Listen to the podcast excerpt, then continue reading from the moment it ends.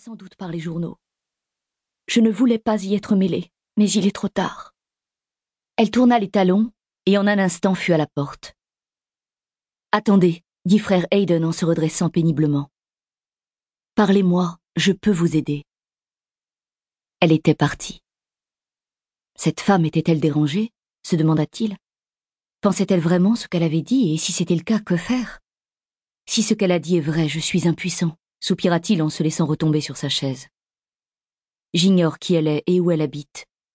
Je peux seulement prier Dieu qu'elle n'ait pas toute sa tête, et que ce scénario soit un fantasme. Sinon, elle est assez avisée pour savoir que je suis tenue par le secret de la confession. Elle a peut-être été une catholique pratiquante à une période de sa vie. Les mots qu'elle a employés.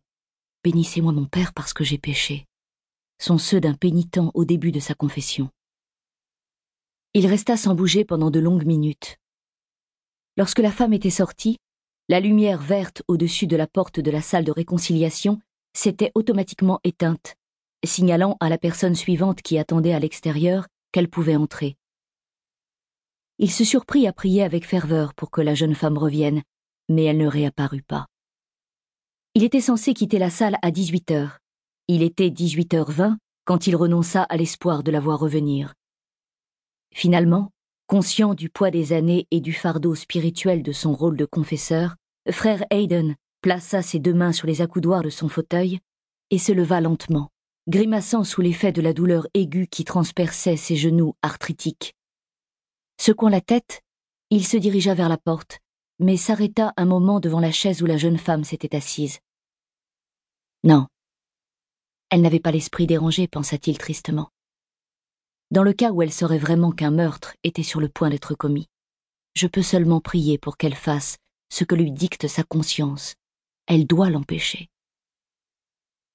Il ouvrit la porte et aperçut deux personnes en train d'allumer des cierges devant la statue de Saint Jude dans l'atrium de l'église. Un homme était agenouillé sur un prie-dieu devant la chapelle de Saint-Antoine, le visage enfoui entre ses mains. Frère Hayden hésita. Devait-il demander à ce visiteur s'il souhaitait se confesser? Puis il songea que l'horaire affiché pour les confessions était dépassé depuis presque une demi-heure. Cet homme était peut-être simplement en train d'implorer une faveur ou de remercier le saint de lui avoir accordé une grâce. La chapelle de Saint-Antoine était l'un des lieux de recueillement préférés des fidèles. Frère Hayden traversa l'atrium jusqu'à la porte qui menait à la fraternité. Il ne remarqua pas le regard brûlant de l'étranger, qui n'était plus plongé dans ses prières, mais avait relevé ses lunettes noires et l'observait avec attention, remarquant sa couronne de cheveux blancs et sa démarche fatiguée. Elle était là il y a moins d'une minute. Qu'a-t-elle eu le temps de dire à ce vieux prêtre? se demandait l'homme. Y a-t-il un risque qu'elle lui ait tout balancé? Il entendit la porte extérieure s'ouvrir et des pas approcher. Il remit vivement ses lunettes en place et remonta le col de son trench coat. Il avait déjà noté le nom de frère Hayden, inscrit sur la porte. Que dois-je faire de toi, frère O'Brien? se demanda-t-il avec colère, tandis qu'il croisait une douzaine de visiteurs qui pénétraient dans l'église. Il n'avait pas de réponse pour l'instant. Ce qu'il ignorait, c'est que lui, l'observateur, était observé à son tour. Alvira Mian, l'ancienne femme de ménage devenue chroniqueuse et auteur renommée, après avoir gagné 40 millions de dollars à la loterie de New York, était présente. Elle avait fait des achats dans Herald Square, et avant de regagner son appartement de Central Park South, franchit à pied les quelques blocs qui la séparaient de Saint-François.